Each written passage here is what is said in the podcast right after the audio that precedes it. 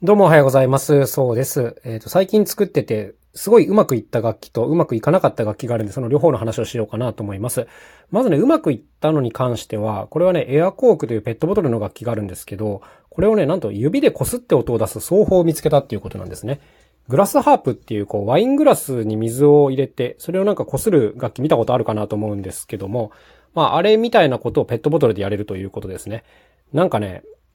こう、エアコークってただでさえ音の出る原理が全然よくわかんない楽器なんですけど、それをこう、指で擦って音を出すっていうのがさらにわけわかんないことになっててですね、映像を見ても全く現実感がありません。でもね、実際になってるんですよね、いい音がね。えっ、と、ツイッターに動画出したらめちゃくちゃこれがバズりまして、あの、多くの方にね、見ていただけたんですけども、まあ良かったなというところで、自分的にもこれはすごいお気に入りの奏法になりましたね。なんかこう、弦楽器みたいな音がするんですよね。ちょっとこう、バイオリンのような、低域だとチェロのような音がしてるんですけども、まあやっぱり音としてはグラスハープ系なんですけども、グラスハープに比べてね、長い音が出ないんですよね。これが弱点です。グラスハープってのは、えー、ワイングラスの縁をこう円を描くように擦ることでずっと音出し続けられるんですけども、このエアコーク擦り奏法はですね、名前がひどいな、えー、ちょっと短い音しか出ないんですよね。まあサスティンって言って音の伸びはあるんですけども、はい。まあまあ、これがちょっと残念なところではあるんですけど、しかし音階が無段階で調整可能でね、低音の方でも結構鳴るっていうのがすごくいいところですね。グラスハープだと低音の方鳴らそうとすると、多分すごい大きなグラスを買わなきゃいけなくて、しかもグラスって結構取り扱い注意なんで、まあそれに比べて随分ラフに取り扱えるっていうのがいいところかなということで、まあこれはね、大きな大きな可能性を得ましたね。ここ数ヶ月一番の発見じゃないかなという、そんな発見でございました。で、もう一個ね、こっちはうまくいかなかった方なんですけど、これね、惜しいアイディアがあったんですよ。あのー、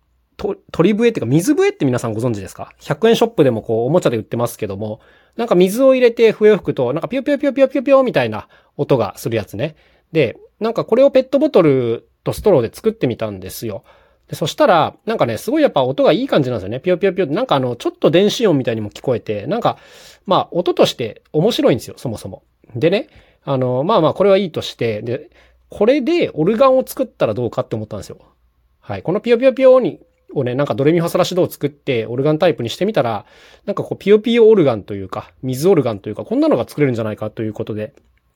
えー、これね、できたらめっちゃ面白いやんって思いついた瞬間ね、もうテンション爆上がりしたんですよ。はい。したんですけど、ちょっとやってみて分かったんですけど、このね、水笛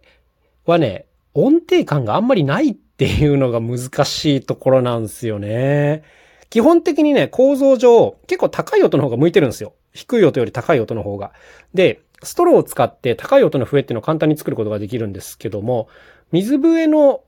良くも悪くも特徴としては、この水によって、筒の長さ自体を変えるっていうところなんですよね。それで、あの、ピヨピヨピヨっていう独特の音が生まれるんですけども、その特徴のせいでですね、音程感が非常にこう取りづらいとか揺れちゃうんですよね。